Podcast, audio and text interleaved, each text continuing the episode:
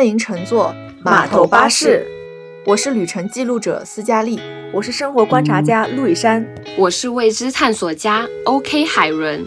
让我们即刻发车，驶向城市。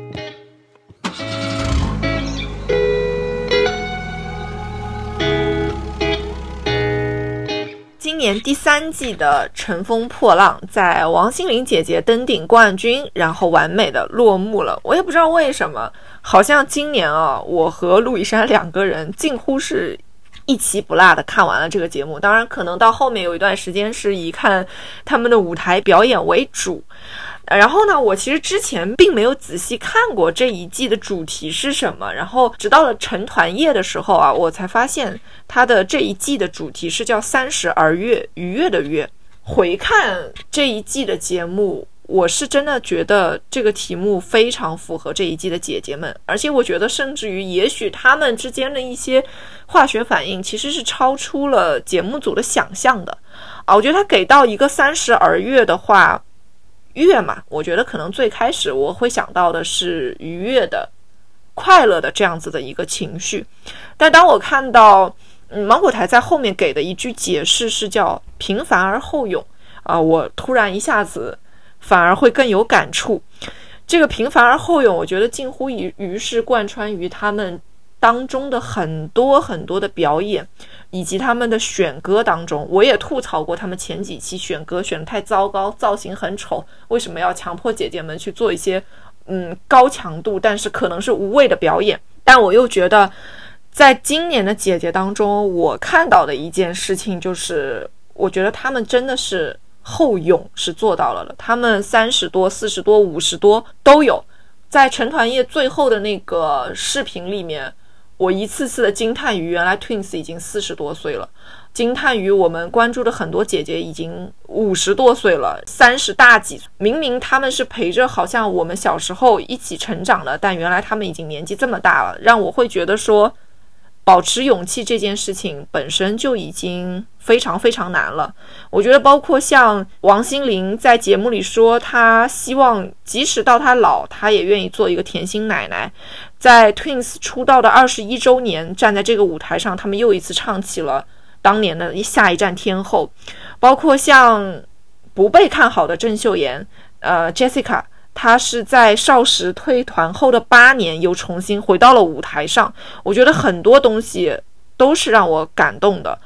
也是让我觉得我突然对三十岁没有那么恐惧了。而这个感觉是我在看第一季和第二季的时候完全没有的。我当时觉得三十岁是一件多可怕的事情。我三十岁不仅要面对生活的复杂的，呃，没办法解决的大大小小的事情，我还得。努力如何做到像这些姐姐们一样，又漂亮又聪明又智慧，还能十八般武艺样样精通？这一季的姐姐们没有让我有这份焦虑，反而是真的让我感受到了她们彼此之间的一份快乐。呃，不知道陆以山在看完这一季的节目之后，有没有一些印象深刻的姐姐啊，或者是一些呃事情啊、场景啊，让你记忆犹新的？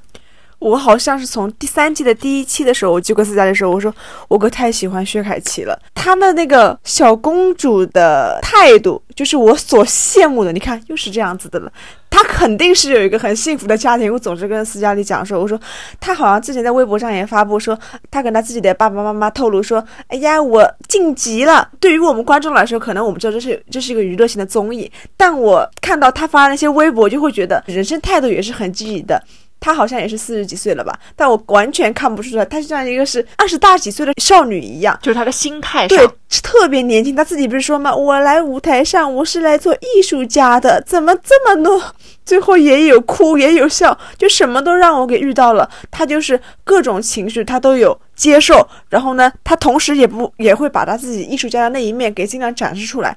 我会觉得那些姐姐们反而是会更加真实一点的，就是她们有哭有笑，我会觉得哦。我也有这些情绪啊，那我是不是跟姐姐们也差不多？到三十岁、四十岁的时候，我也可以像他们那么从容。比如说，他们自己唱歌的好，跳舞的好，或者说是舞台表演经历很丰富的，哪怕也 OK。我是不是跟他们一样有这些技能，有这些 buff 加持之后，我是不是到三十岁的时候，我也能够依旧优雅从容？你可能印象中比较深刻的是薛凯琪，对我也很喜欢她的那个颜跟她的性格，笑起来甜甜的。第一个舞台应该是她提着个灯笼唱了一首慢歌吧。啊，对，我就觉得哇，那公主来了，终于来了。你在后面的每一集，其实我都特别特别关注她。哎，你还有其他关注的人吗？我跟你有一个共同的，我们关注的嘛，郑秀妍嘛，Jessica，她之前经历过很多很多事情，不管说是从团内还是退团之后，有了自己的事业之后，也是受了很多的争议，来到我们的国内参加这样的一档综艺。每一期她都是在往上走的一个状态，而且她自己也说，她说她不是，她是一个不喜欢往回头看的人。我就会觉得这一点其实蛮戳我的，因为我因为反观我自己的话，我觉得我反而是一个。会喜欢去回顾，不管是发生过开心的事情，还是说让我会后悔的事情，我就会觉得，如果怎么怎么样，那就好了。但是我觉得 Jessica 她不是这样的，她每一步走的都很笃定，她觉得她下一步走的一定是正确的，而且她相信自己，她只要做了决定，她一定一定能做好。当队长的时候，其实她语言也不通，也可能没什么经验吧，而且带的那些人女姐姐们，可能她也完全不太熟悉。我觉得她好像在整个相处的过程当中，她好像也都是每天都很 happy。每天都跟姐姐们打成一片，然后同时又把整个的一个舞台的表演，包括督促他们训练啊等等，都是尽心尽力的去做好吧。我觉得他的这种向上的、勇敢的精神，真的是我太佩服了。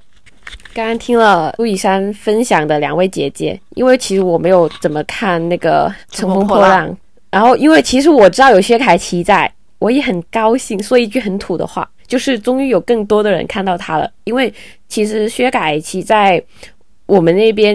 他已经成名出道很久了，其实也很有名。反正他还蛮多才多艺的啦，我我自己是很喜欢他的。但是你知道薛凯琪其实之前也是有得过抑郁症，然后他其实有过自残这种伤害自己的这种行为嘛？就是因为我刚刚听到你说你分享 Jessica，她是有多么不容易，就是作为一个组长一路这样走过来嘛。然后其实我也想说，就是你不要看薛凯琪，她好像在荧幕里面我们看起来他总是很甜的、很开心的，和大家相处的都很好。前几年他其实也是有一个很黑暗的一段时期的。哎，我其实听到包括刚才海伦补充的这一点啊。我甚至于更加觉得，这是印证了今年的这个主题，就是三十而悦的后面那一句“平凡而后勇”。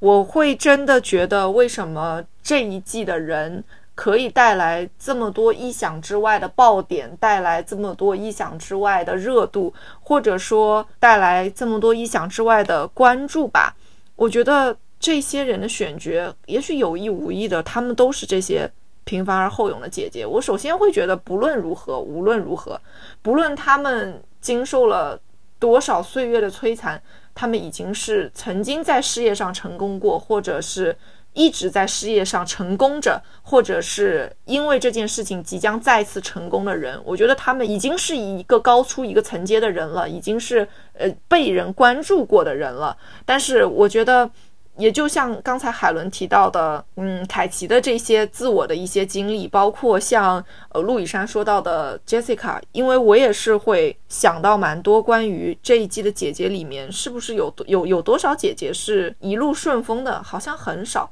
这也是为什么大家今天说起王心凌，今年让她甚至于出现了她的概念股，也是没有想到的嘛。以前认为她只能做一个甜妹，她自己试图摆脱。成为只是一个甜妹的形象，到她接受了我可以只做一个甜妹，哪怕我一辈子只是一个甜妹，但我也愿意，我愿意一直成为甜心奶奶。Twins 二十一年不分开，大家会觉得为什么要不分开？但是他们两个人可以站在台上说出，我就是不要分开，我阿娇就只想跟阿 sa 一组，我就愿意和他一直做队友，我不想和他做对手。我觉得就像是，嗯，Jessica，她在知道他来了之后，一定会接受全网的暴力。一定会把他的旧料全部都翻出来，一定会把他呃那些不确定真假的信息重新拿回到网上，让大家再来攻击一遍。会被说你中文不好，会被说你是呃就是来中国赚钱的等等多少不好的消息。但他今天站在这里告诉你，我是爱我的粉丝的，我做的所有的事情是为了我的粉丝，我可以有勇气八年之后再回到这个舞台上，我再唱再再跳，我还是最厉害的那个人。包括到决赛夜的时候，我去听到像谭维维会唱唱出一首《但求疼》那首歌里的每一句歌词，我都会觉得他们是很勇敢的人。我觉得哪怕去提到像像张强，一个已经被时代遗忘了的 disco 女王，她今天重新站回到这个舞台上，姐就是不跳舞，我不会，你别让我跳，但是我可以唱歌，一出嗓子我就让你吓到，我就是那个最独特的人。每一个人都是鲜明的，都是我今天觉得第三季让我感动的点是，真的没有人在取悦别人，他们在取悦自己。在取悦我今天和我一起来比赛的我们小组里的人，我希望我们是快乐的，我希望我们一起创造这个舞台是快乐的，这个是让我觉得很感动的一个点，很吸引我的一个点。透过一切可能关于娱乐圈所谓资本、所谓利益之外，那些东西是我们看不见的，我们没有办法去呃想象这当中到底有多复杂的关系。但今天我在这些姐姐们身上看到的。是他们的一种笃定，一种和自我的对抗，和他们自身命运的对抗，是让我觉得，啊，也许我的三十岁往后的四十岁、五十岁也可以像他们一样，这是让我觉得，呃，比较感动的一个点吧。芒果台的文案里哦，有写过这样的一段话，他说，这是像这群人一样哦，他们已经踏过了千重浪，却依然挚爱着，像刀锋一样。转眼度过了万重海，依然骑鲸追梦。我觉得这些姐姐今年来就是真的是在骑鲸追梦的一个过程。我也是觉得第三季反而看下来会比前两季会更舒服一点，因为第一季嘛，它是可能是一个全新的对造势，它是一个全新的 IP 了，所以它前期的一些呃宣传点啊，它整个的文案啊，就感觉是精心打磨过的。而且当然也是节目效果了，它会刻意营造出一些冲击感和一些对抗在里面。呃，包括前面的一些赛制，第一季的赛制里面就是说，让所有姐姐你必须是唱歌跳舞，你必须得会。但反而到这一季的话，会觉得每一位姐姐她可以选择自己所擅长的东西，我没有必要必要让你去同化所有人。你可以做到，你唱歌好，你就是唱歌好。那英你唱歌 OK，你。就 OK 了，会跳拉倒，对你没关系。那强姐也是啊，你唱歌你就把你 disco 那种有风味的嗓音你展现出来就 OK 了。还比如说我们朱朱洁静姐姐，你跳舞你就是首席，你就跳舞就好了呀。呃，Jessica 你唱跳女王，你就是去这样展现完美展现舞台就好了。就我觉得这个可能是也是节目经过三季以来，不管是网友的一些建议啊，或者他们自己节目的一个内部的调整，我觉得可能是在往一个比较好的，并并且是。相对正确的，或者说是友好的一个道路上去前进吧。就是说，不要去强求每个人说，为了迎合整个环境，或者说是为了制造一些噱头而故意搞一些没有必要的东西。我觉得这可能是也是会说为这个第三季所加分的一个原因吧。对，就是你想突破你就突破，不想突破。没人强迫你，你不用突破，你还活在你自己希望的那个地方就好了。这些姐姐们啊，在自己度过自己的三十岁、四十岁、五十岁，为自己的人生去做样这样的一个保持勇气的感觉。我不知道自你们想象中自己的三十岁会是什么样的呢？其实我们三个人，我跟陆以山处在呃马上。三十大关将近了，但是可能海伦离三十岁还有一点距离，所以我觉得每个人想象中的自己的三十岁可能都是不太一样的。我也很好奇，大家自己想象中的三十岁会是什么样的一个样子。其实我是觉得我是一个。不那么害怕年龄的人，因为我会经常跟同事说，因为同事有有些是九四年、九三年的，对吧？我就会说，哎呀，你什么时候过生日啊？是不是快三十岁了？他就会说，哎呀，你怎么说呢？我还没过生日呢。就他们可能给我的感觉是会比较介意三十岁这个大关该怎么去度过，可能可能还没有准备好。然后反观于我的话，我会觉得，我好像真的没有那么害怕三十岁，反而我会期待说，接下来我到了三字开头的年龄年龄的时候，我是不是说。我会改变很多，但前提是我自己得要做出一些自身的一些行动来，去说有一些不一样的地方。就是我不害怕三十岁来临的时候说是不是真的有在衰老啊，蛋白质流失啊，还是说我身体代谢变慢了？我反而会觉得，那像是一个新的旅程，我还蛮期待这个盲盒打开是什么样子的的。嗯，期待感会大于内心的恐惧。对，我知道这个是你的一个。对于年龄这样的一个感受嘛，嗯，我的这个问题是，你自己想象中的三十岁的你，可能你在过一个什么样的生活，或者是你想象中你三十岁的生活的模样会是一个什么样的？你身边的人呐，你想做的事情啊，你对未来的一个生活的期待等等。三十岁的时候应该就是有爱的人，然后你们都在。不要说这些客套话，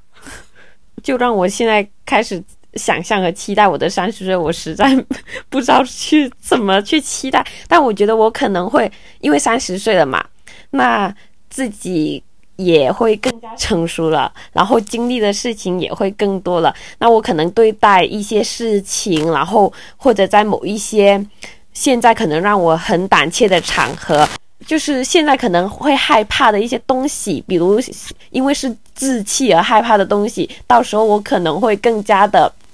呃，一笑而过，轻松带过的这种感觉吧。我觉得应该会是这样的哦。我想象，哎，我其实你们两位都有提到的一个词，就是希望自己到了三十岁的时候，可以是更从容的一个姿态。我我也觉得是这样的。我其实常常在想，可能每一年我都觉得，也许今年。已经是我最好的年纪了，但是好像随着我离三十岁越来越近，随着我一年一年的增长，我反而更期待下一年。我觉得下一年的我是会比这一年的我更好的。我觉得下一年的成长会让我收获一个更好的我自己。所以我常常在想，三十岁这个界限重要吗？我觉得某种程度上，这个数字是重要的，它在提醒着我。我最好还能在未来的这个两三年时间里，就让我真的成为我呃现在想象中一个好的我自己的样子。我现在想象中的我的三十岁，可能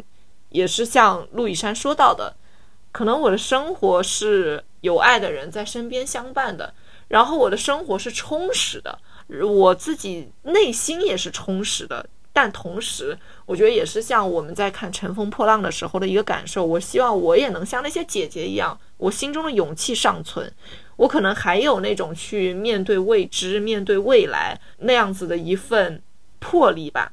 嗯，我也是希望到了那个时候，我还是会相信下一年的自己比现在自己更好，下一年的生活也会比现在的生活更好。是我希望这一份期待。这一份勇气是可以一直保存着的，但是毕竟我们离我们自己的三十岁都还有一点距离。尤其是海伦在提到这个问题的时候，他甚至于无法想象出自己的三十岁是到底该是什么模样。那你们现在在自己的生活中，我们身为九五后啊，不管是贴近九五还是贴近零零，都是九五后。那你们会有在自己的生活中感受到一些？后浪带来的压力吗？以前我们可能是最年轻的一代，现在不是，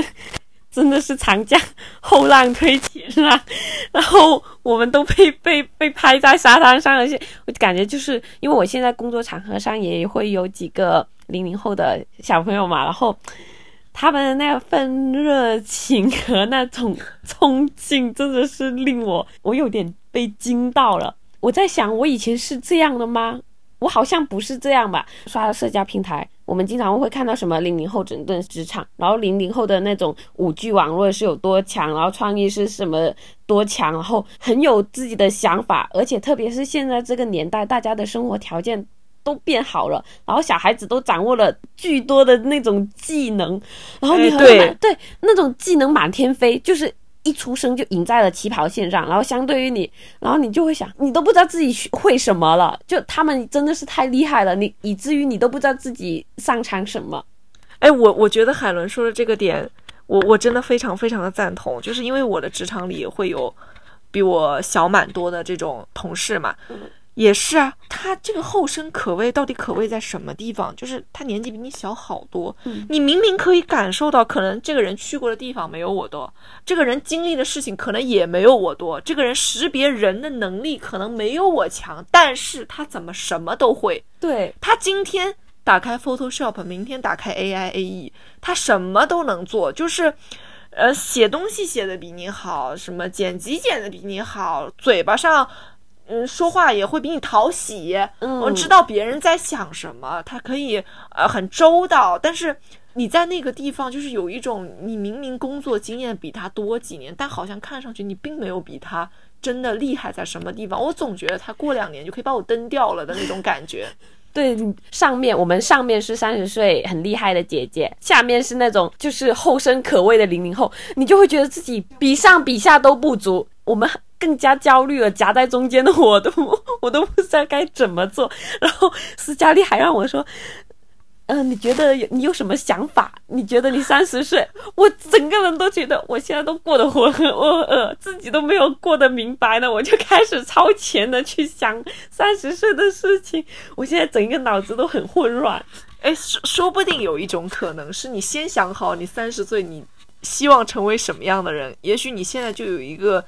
大致清晰的想法。当然了，OK，海伦已经扶额在那里，就是陷入了被零零后超越的焦虑当中。但我觉得，嗯，就是海伦说到的一个点，我也我也是会觉得，就是就是你的 leader 们可能是他在经验上比你丰富，你的后辈们比你有创意，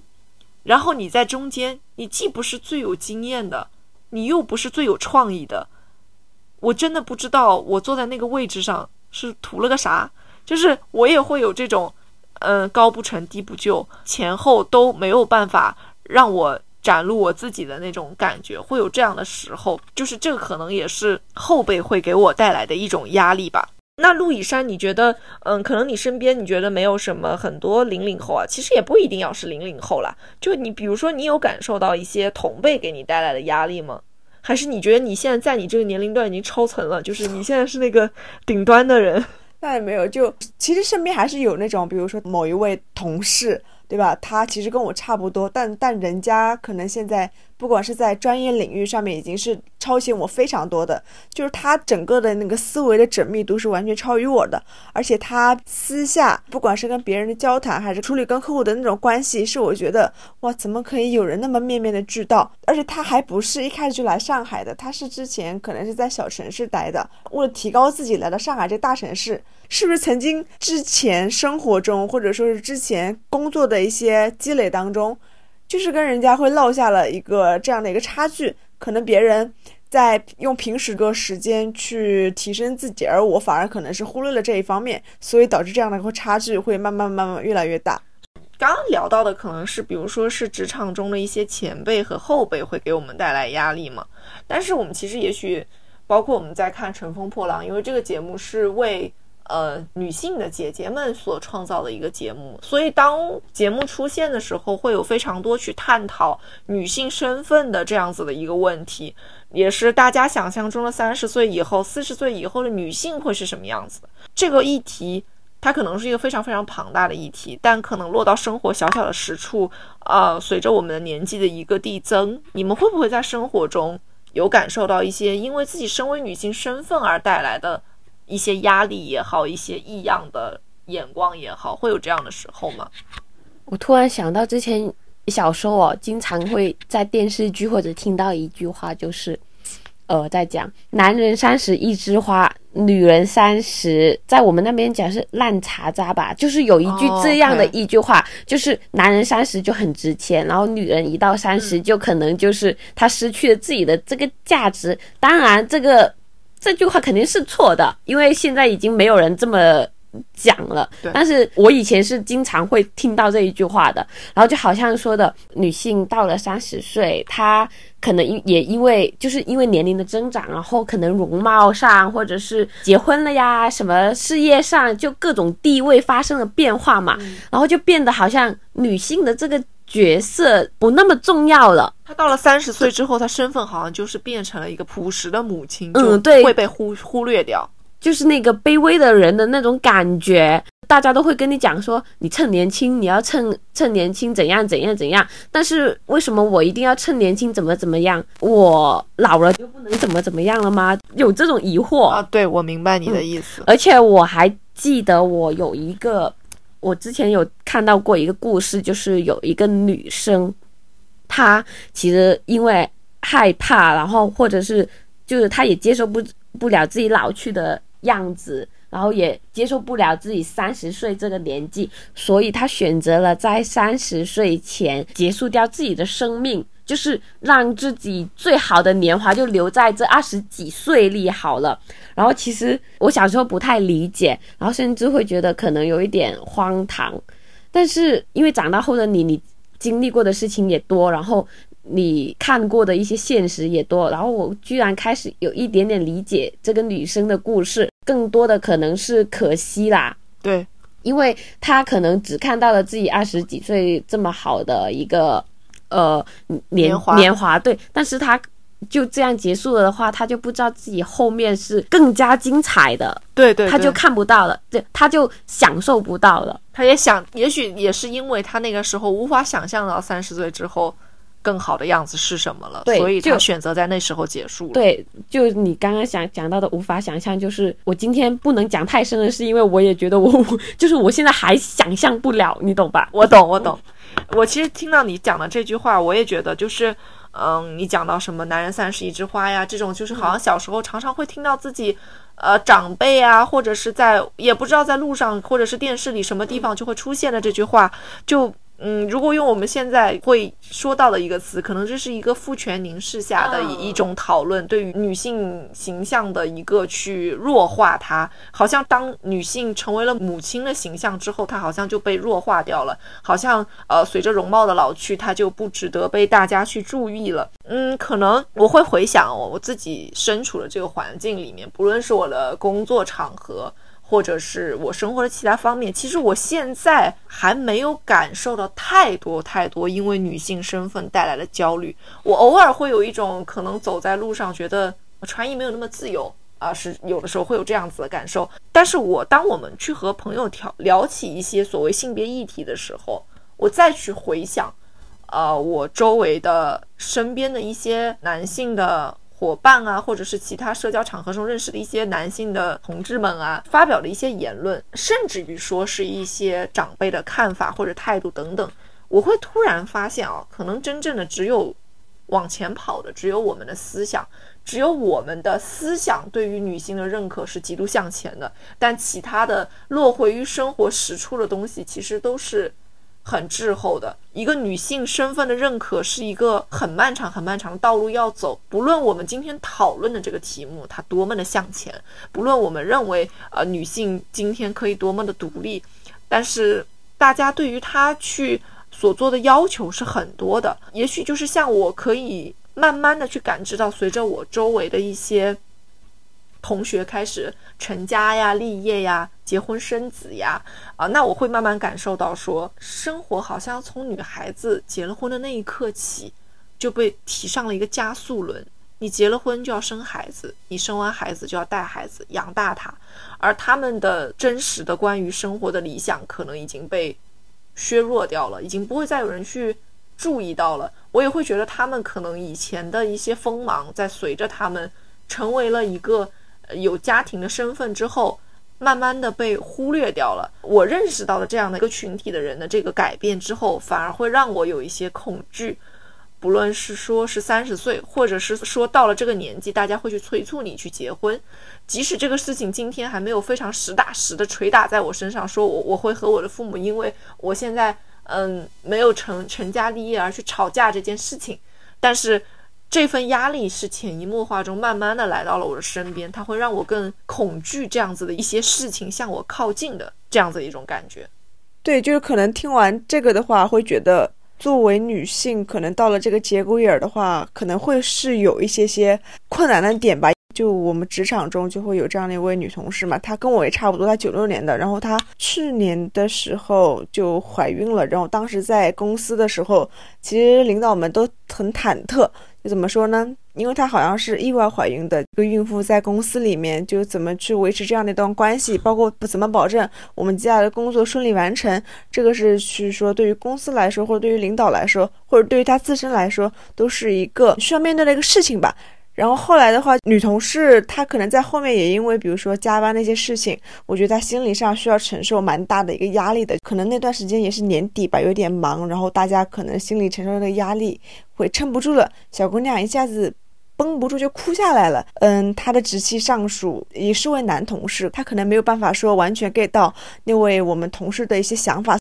他就不太能理解，他就会说：“我已经在帮你分担一些工作给其他的同事们了，我觉得大家还是将心比心吧。”嗯，我也不太明白你为什么要哭，我就会觉得那一刻那位同事的感情一下子绷不住了。我当时还跟斯嘉丽讲，我说：“我觉得小姑娘好像还不太能忍，哎，对吧？” 然后后来斯嘉丽跟我讲了一些理由，我就觉得，嗯，原来是我狭隘了。对，对于职场上很多的男性来说，他们可能不能够理解。一位母亲、一位妈妈需要面对的心理上的压力、生理上的压力是多么的大。男性跟女性本来就是无法去做到一个对等的一个对立面的思考嘛，去平等的去思考，所以这个是女性可能在整个工作当中是无法避免的一个影响的一个地方嘛。我其实记得陆以山讲的这件事情，因为当时他回来跟我讲完。他一开始所处的那个想法，我可以理解，因为当你的工作非常忙的时候，你也会说这个人影响到我工作了。他为什么会因为自己怀了一个孕，好像就影响到大家所有人的进度？这是一个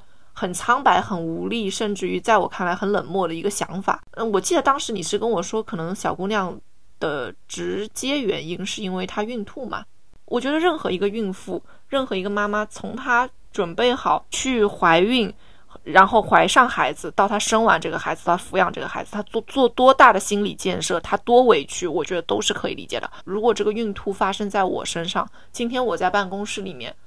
我可能连痛经我都忍不了，我痛经都会痛到我今天的工作没有办法认真完成，何况是我怀孕的时候的一些生理现象，一些孕吐，一些以及后来可能会发生的生完孩子溢奶等等这样子的一些行为，办公室里一定会有冷眼旁观的人，但是。我至少觉得，我作为一个女孩子，我要能理解她，因为也许这些事情将来会发生在我身上，也许可能那份痛苦是在她的当下就是很崩溃的。我我也会觉得很难过的，就是也许当我们回到自己的职场环境里，是没有人可以理解，没有人可以理解一个，呃，才怀孕没多长时间就孕吐，影响所有人工作的人。嗯，那可能他老板用他的想法就是你影响到我的业绩了。虽然也许这个小小的螺丝钉。不在了，其实并不会真的有那么大的影响，但是它会塑造出一个，因为你是孕妇，你影响到我很多事情了。我觉得这个是很让人难过的一件事情。我就觉得这是当时，嗯，当时陆以山说到的时候，我就觉得说，可能我们去共情一下，如果是我们自己作为一个在备孕的女性。或者是一个在已经怀孕了的女性，在职场环境里，可能我们也会面对各种各样的难处。你记得那个时候，我跟海伦，我们还在同一家公司的时候，我当时我旁边的那位领导，其实后来是在怀她的二胎嘛，我是很钦佩她的。她是一直到她的肚子已经非常非常大了，马上就要临产了，她才回家的。我当时还问我妈，我说我领导肚子都好大了，然后说什么可能下个月要回家了。然后我妈就说你领导好厉害，在企业工作的女性真的还蛮不容易的，因为她其实肯定也是希望休最少的假就能把这个孩子生完嘛。但是我其实能感受到她一天一天的身体状态是在办公室里会越来越难受，比如说中午。坐久了要站起来捶一捶背啊，或者是他中午必须要以及趴躺在那个地方睡。可能以前你没有怀孕，你是可以这样趴下来睡，到后来他要非常不舒服的一个姿势，倚在那个椅子上，躺在那个地方，慢慢的就是依偎着睡一下，然后可能你整个人形象也会没有以前那么清爽和明朗。就是这个是会让我很真切的感受到一个。处在职场环境里的女性，你当你的身份去发生一些转变的时候，会无形之中你自己会给自己带来一些压力，可能周围的人也会给你带来一些压力。所以，我也我也常常会觉得，有的时候会去畏惧三十岁、畏惧未来的一个原因，也许是这样子。我去亲身看到的一些事情，或者是啊，我的长辈常常跟我描述他年轻的时候。遇到的一些心境的时候，我会让我反而有一些忐忑，再去面对这样子的一个事情，会去面对这样子的一个女性身份所带来的压力。那我听下来，其实我和斯嘉丽其实蛮都蛮畏惧生小孩这件事情的。对啊，我就不想生小孩。对，很笃定，很笃定。对我还是蛮期待。我总是跟斯嘉丽讲说，我说我还蛮期待之后可能有一个家庭，然后有一个小朋友的。就是如果说我。对这个小朋友的爱真的是非常非常大，我觉得我可能会把我怀孕期间这份痛给忍下去，但我知道这个非非常的难。对我们也之前讨论说，这个男的得我得爱成什么样，我才会愿意为我们以后的家庭带来这份欢乐。就是我常常也在想说，到底是我们在畏惧婚姻，还是在畏惧生小孩这件事情？我觉得我是在畏惧婚姻里的小孩。如果能够享受到甜甜的爱情，我们是完全 OK，会觉得非常幸福。但是如果说在这个爱情里突然有一份疼痛需要我们去面对的话，我们可能会稍微退一步看看，我愿不愿意接受这份疼痛。但我觉得它可能不是一份简单的疼痛，它可能是伴随你下半辈子的疼痛。对就是它它不是你怀孕的仅仅十个月的那一段时间的疼痛，就那个是生理、心理的都有的。然后到后面的话，我觉得你还要去抚养这个孩子，可以牵扯到很多了。那我就要问，就是说，是不是因为我们不想去成为母亲这样的一个角色，或者说还没有做好成为母亲这样的一个角色的心理，所以我们现在就会会会恐惧呢？我我觉得，嗯，从我自己个人而言，我去反观我母亲的过去的三十年的时光，可能从呃准备怀孕我到生下我到今天啊，呃，我母亲她今天一定会因为有我而感到很开心、很幸福。这也是为什么她觉得她希望我也能有一个这样子相对幸福和稳定的未来的这样的一个家庭，能够稳定的走下去。但我也知道，因为随着我年纪的增长，他会和我去讲起一些他年轻时候的事情。我也知道他在怀我、生我到我长大前的一段时间，他承受的生理、心理的压力远超我所想象的。而那个时候的生活环境完全没有现在复杂，我都没有办法想象我在现在这样一个复杂的环境里，这样一个我连自己都养不太活的。时代里，我要怎么去再有一个小孩？我也不认为，就是现在的技术能让我生理的疼痛到底减少到多少？这个生理和心理同时伴随着的，还可能还有，可能还有我对我未来丈夫的不信任。我我也许对于那一份婚姻也没有那么笃定。再多一个孩子，可能会给我带来更多的压力。哎呀，就是说白了，我不想承受这份。压力，我觉得这是可能，确实这也是我对啊三十岁可能要到来，我们会面临着被催婚、被催生等等这样子的问题的时候的唯一的一个比较大的一个恐惧是在这个地方的，就是外界你催也好，你在迫使我往前进也好，但我想要的是，我依旧想要保持我这个节奏吧，说就是在享受我自己生活的同时。也说我去去寻找我的婚姻，我再往我的人生的下一阶段继续往前冲，这可能是我们都需要说去继续保持的一个状态吧。哎，我觉得其实并不是说，嗯，我们是在享受我们的生活，我们都是在努力，为了给自己想象中的三十岁一个更好的生活。也许我们之所以现在怀着这么多忐忑和恐惧，就是因为我们知道自己现在生活的不够好。所以，也许当我想象中我三十岁，我生活的更笃定、更从容、更不那么胆怯的时候，也许我会有新的想法。可能我我现在唯一的期待，或者说我对呃我的家人的一个想法，可能就是因为我们自己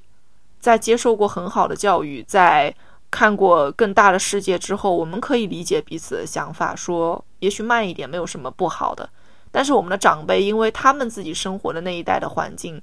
是逼迫着他们快速向前的，是逼迫着他们早日成家、早日有孩子的。可能我所希望的是，我们的家人能够理解到，就我们这一生，我们的快乐是最重要的。我们能让自己有一份恒定的。慢慢的、流长的、悠长的这种快乐的生活，也许才是最重要的吧。那其实我们说到这个生小孩，我其实记得在第一季《乘风破浪》的时候，他们其实有专门提到过母亲的形象啊，因为他们第一季在出来的时候，那那一年的题目是“三十而立”嘛，“立”是这个励志的那个“立”，那他当时就有给到一句说：“女人，逗号。”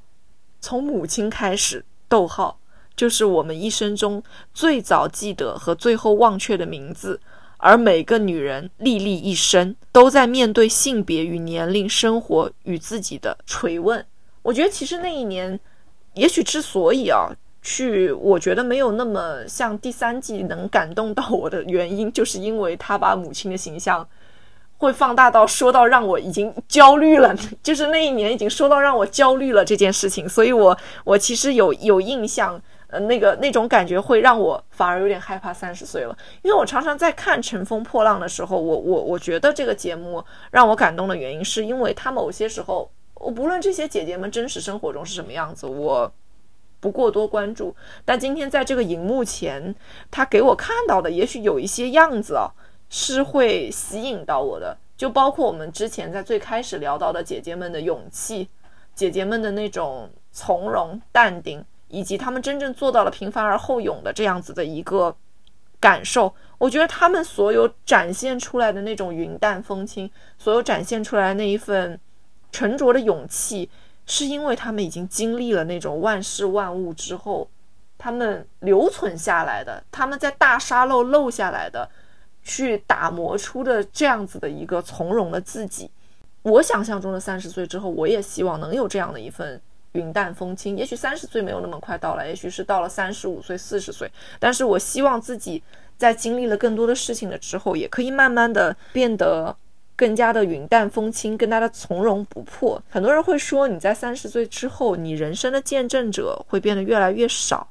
但是可能你的人生需要你自己的。一个自我见证，你需要一直去关注到自己是怎么去活下去的。你们会觉得到了三十岁往后，怎样才能做到真正的所谓的这种三十而悦呢？或者说，你们觉得三十而悦重要吗？还是你们觉得三十岁之后，也许有更多其他的值得我们去追求的东西？我觉得每一天的悦都很重要，就是不仅仅是是三十岁这一个点，我就希望我可能现在还差，我现在可能是二七二八，我希望二二九的时候每一天也是悦的。我希望这个情绪是可以让我每天都能够充实的，且我觉得每一天都活得有意义的。而且放到我这边的话，我因为我觉得我是一个胆怯的人嘛，对吧？没有那么主动，我不会以三十岁为一个点吧，我可能只我只是说祝愿我自己。从今天，从明天开始，往后的每一天，更加勇敢的吧。这个也是我一直挂在我自己嘴边上的一个词，就是说勇敢一点，勇一点。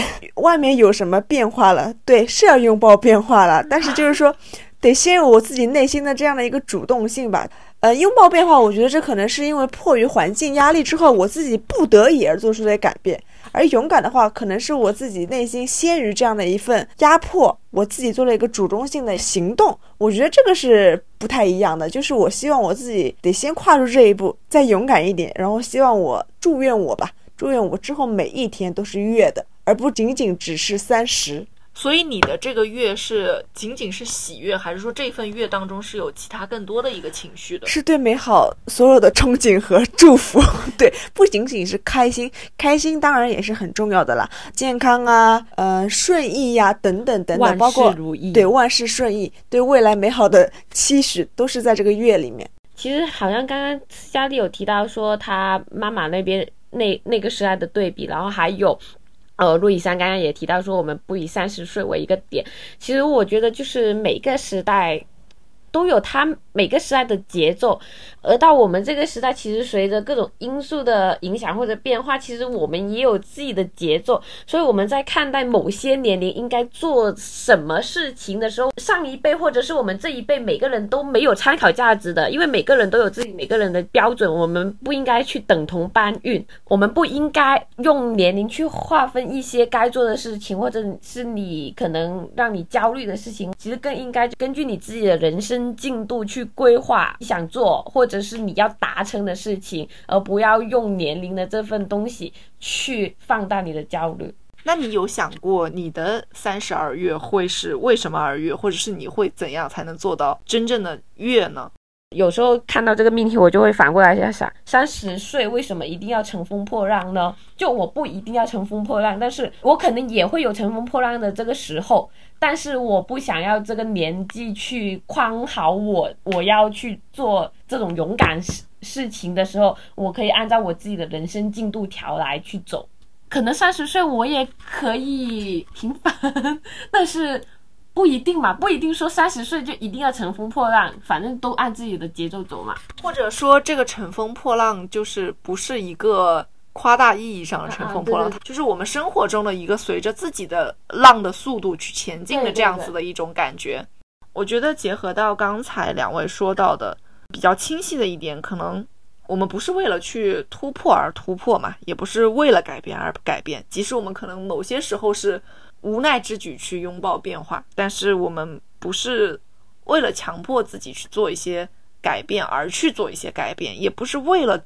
快乐而去寻找快乐。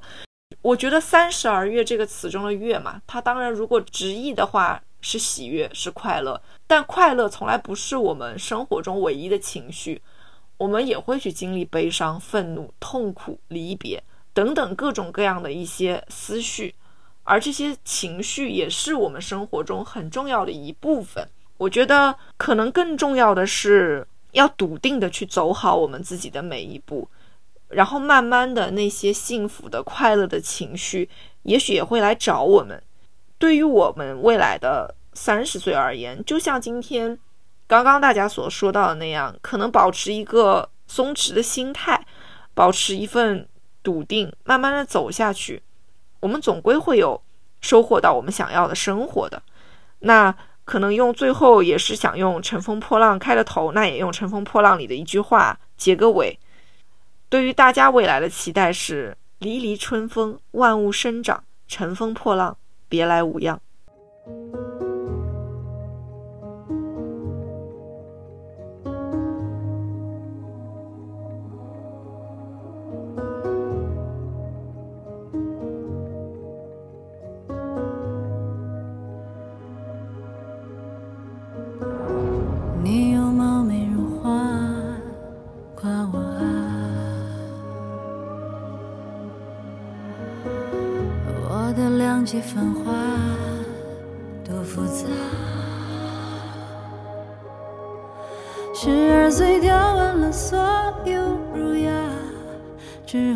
沉入到似水年华，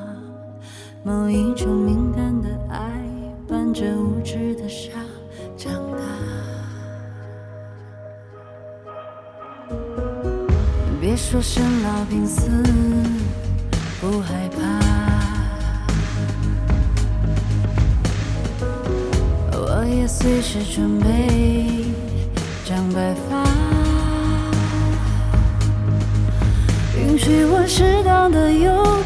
笑话，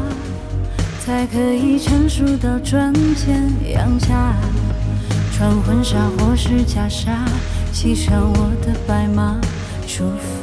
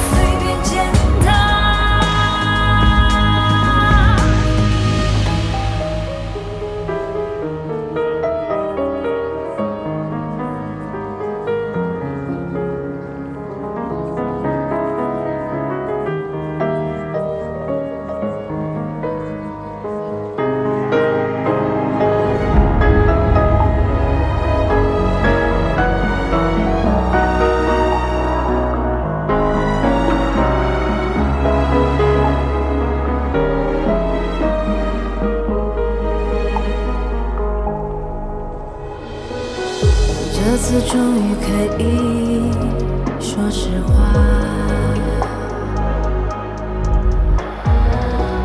我的抵抗能力非常差，受伤后全都是自己包扎。这也算人世间学的文化，当小丑或是大侠，管他千刀万剐。